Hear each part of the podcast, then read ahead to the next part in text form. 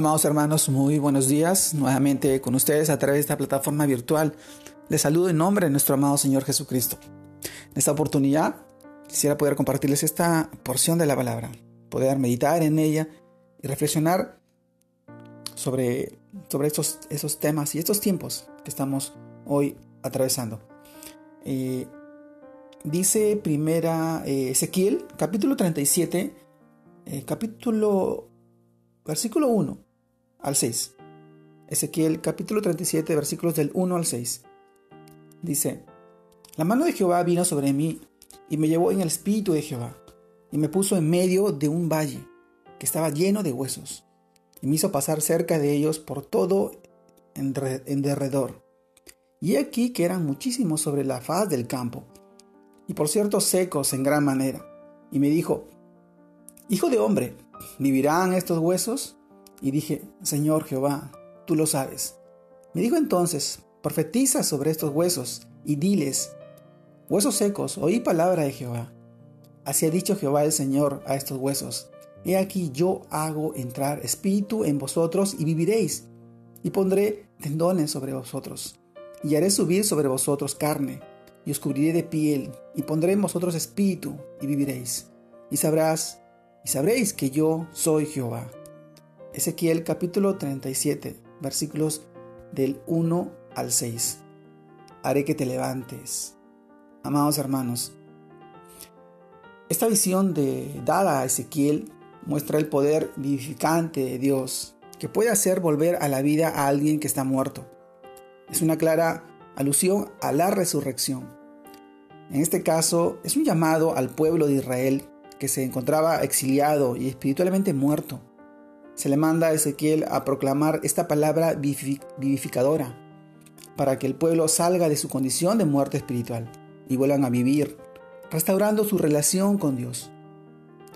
Pero este pasaje también representa el poder y la gracia de Dios en la conversión, cuando saca al pecador de la muerte espiritual a vida y coloca su espíritu dentro de él para restaurarlo y darle poder.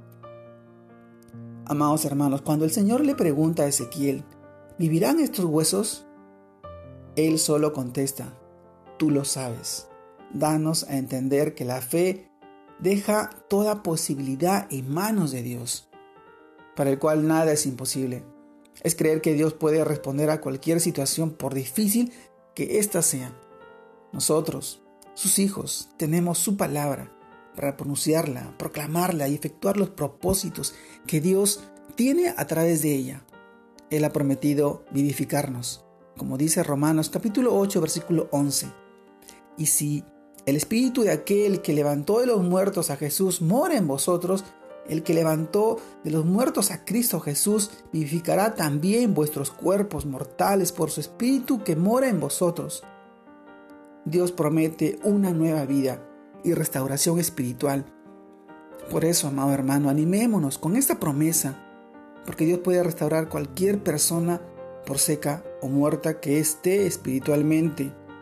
Pidamos que Dios renueve y restaure las vidas de las personas que conocemos y que aún no se han rendido al Señor. La esperanza y nuestra oración es que Dios avive su Espíritu Santo en vosotros, en nosotros, dentro de nosotros, para que seamos testigos fieles de su amor, de su infinito amor, de su fidelidad. Haré que te levantes, haré que camines, haré que luches, haré que pelees esta batalla, esta batalla espiritual. Pero nosotros no estamos solos. Nunca hemos estado solos. Siempre ha estado Él con nosotros, cuidándonos. Esta es la oportunidad de mostrar su fidelidad, la fidelidad que nosotros tenemos, que es viva y que vive en nosotros a través de nuestro amado Señor.